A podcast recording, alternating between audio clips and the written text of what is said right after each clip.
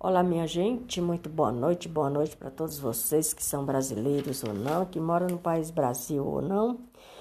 Para vocês em quaisquer lugar no mundo. Pois é, minha gente, vou dar continuidade à história do cantor Roberto Carlos.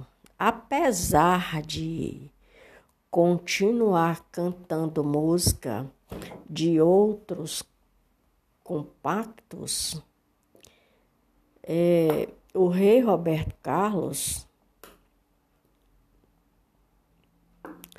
ou de outros compositores, porque ele não cantava as músicas dele só, tinha outros compositores também, junto com o Erasmo, compôs Eu te darei o céu, meu bem, e o meu amor também. Quem acaba comigo também era outra música que fez sucesso. Eu estou apaixonado por você. Também foi outra música que fez muito sucesso. É, a namoradinha de um amigo meu, que foram as músicas mais tocadas durante o ano de 1966. Ano de 1966. Pois é. 64 eu tinha 10 anos, 66 eu tinha 12 anos. É. Mas naquela época ninguém namorava ainda não, só se fosse muito escondido. Pois é, a mãe da gente, a avó da gente deixava não. Hoje, menino com 10 anos já tá beijando na boca, menina com 10 anos já tá, né? Pois é, tem menina com 9 anos ficando grávida. Que exclamação. Isso há 10 anos atrás, 10, 12 anos atrás. Imagine agora. Com essas imoralidades que tem aí. E em 1968, Roberto Carlos viajou para San Ramo. San Ramo, San Ramo é, é, acho que é França, onde foi o participar do famoso Festival de, da Canção. Depois de conquistar o prêmio, primeiro lugar, com a música Ganzoni, canção, Ganzoni por ti, Ganzoni por ti, de Sérgio de Sérgio Indrigo, Indrigo voltou consagrado. Aí é o como é que a gente diz? Não desistir. Quer conquistar, vem as barreiras? Não desiste. Não pode correr? Vai caminhando. Aí vem o período do cinema. O cinema, além do programa e dos discos de Roberto Carlos, estrelou em filmes inspirado no modelo lançado pelos Beatles. Quem conhece, quem lembra dos Beates? Eu não conheço. Os bailes, beates e entre outros daquela época, nos anos 60. O primeiro é, lugar, o primeiro longa metra, o primeiro longa-metragem desse filme foi Roberto Carlos em Ritmo de Aventura. Foi um filme que esse filme é muito legal. Eu assisti ele uma vez. Faz muito tempo que eu assisti ele, mas é muito legal. Roberto Carlos em ritmo de aventura. Eu vou até procurar de novo. E foi um lançamento em 1967. Vou até procurar de novo porque é muito legal. Muito legal mesmo. Tive um, sucesso de aprendizado, um grande aprendizado para todas as, a, os sentidos da vida é, material. Dá para a gente tirar bastante proveito. E em 1970 chegou as estrelas Roberto Carlos, a diamante, cor de rosa, é a música cor de rosa.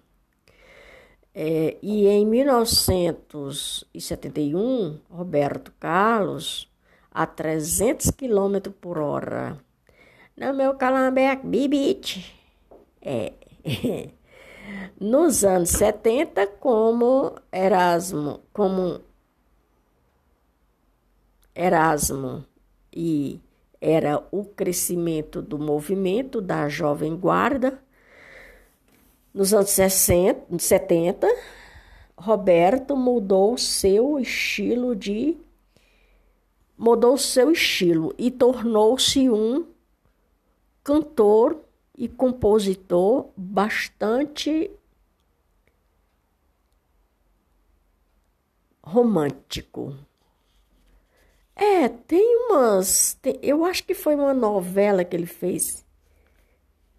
É o cara, eu sou o cara. Acho que foi nos anos 70 essa novela, se não me engano. Não lembro. Mas foi muito legal. Tinha gente no palco que chorava. Pois é. Entre seus grandes sucessos se destacam detalhes, detalhes tão pequenos de nós dois. 1971, como vai você?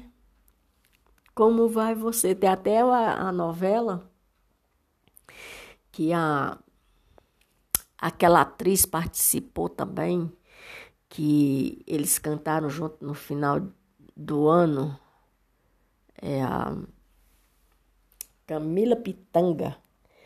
Foi em 1972, falando sério. 1977, Na Paz do Seu Sorriso. 1979, Em Ação. Em 1981, Fera Ferida. Essa Fera Ferida foi uma, uma novela também, a música de uma novela. Fera Ferida, em 1982. E com o sucesso da música Nossa Senhora, essa extrapolou, passou da conta. Em 1993, o seu disco, su, su segui, segmento, passaram a ter sempre uma música religiosa. É, essa música Nossa Senhora ela fez bastante sucesso e daí foi aonde começou o Roberto Carlos querer mais cantar, compor mais músicas religiosas.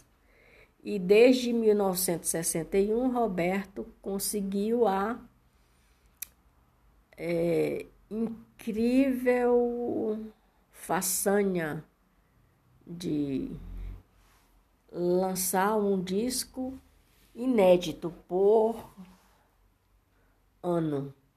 Todo ano ele lançava um disco. E em... interrompido apenas em 1999 por causa da doença da sua esposa, da Maria Rita, que viria a falecer, que veio a falecer, seus discos, que veio a falecer. E seus discos são sempre lançados no final do ano, perto das festividades natalinas. Hoje abri aqui um parênteses aqui e vou falar a respeito disso que, que ele resolveu? Aqui ele, como se diz lá no interior, ele matou dois coelhos de uma cajatada só. Primeiro, ele estava uma pessoa sentimentalmente ferido, por quê? Porque ele, ele amava aquela mulher, a Maria Rita. E depois ele aproveitando o sentimento dele, ele pensou: que tal eu compor música que fale em sentimentos? E aproveitando a período, o período natalino, aí ele fundou a ideia, teve a ideia de unir sentimento com o lamento e com o período natalino que vem alegrar. E veja só que isso deu muito certo. Veja só que isso deu muito certo. Maria Rita, no período que faleceu, ele ficou muito. Ele custou se recompor. Por quê? Porque ele amava a mulher. E na medida que ia passando o tempo, foi o amor da vida dele. Ele não esqueceu até hoje. Hoje ele já está com 81 anos, mas ele não esqueceu Maria Rita. É tanto que todos os discursos dele, quando vai falar, ele fala na esposa. Ele coloca a esposa do meio. No meio, eu não sei nem se ele casou outra vez, eu nem, nem procurei pesquisar isso. Pois é, minha gente, mas por hoje é só. Podcast número 39, com 257 episódios e 960 reproduções. Por hoje é só, Maria de Fátima Braga, da Silva Amor Oficial, Brasília, 8 de junho de 2022. Eu vou, mas volto, galera. Até mais ver. Tchau, tchau. Até a próxima.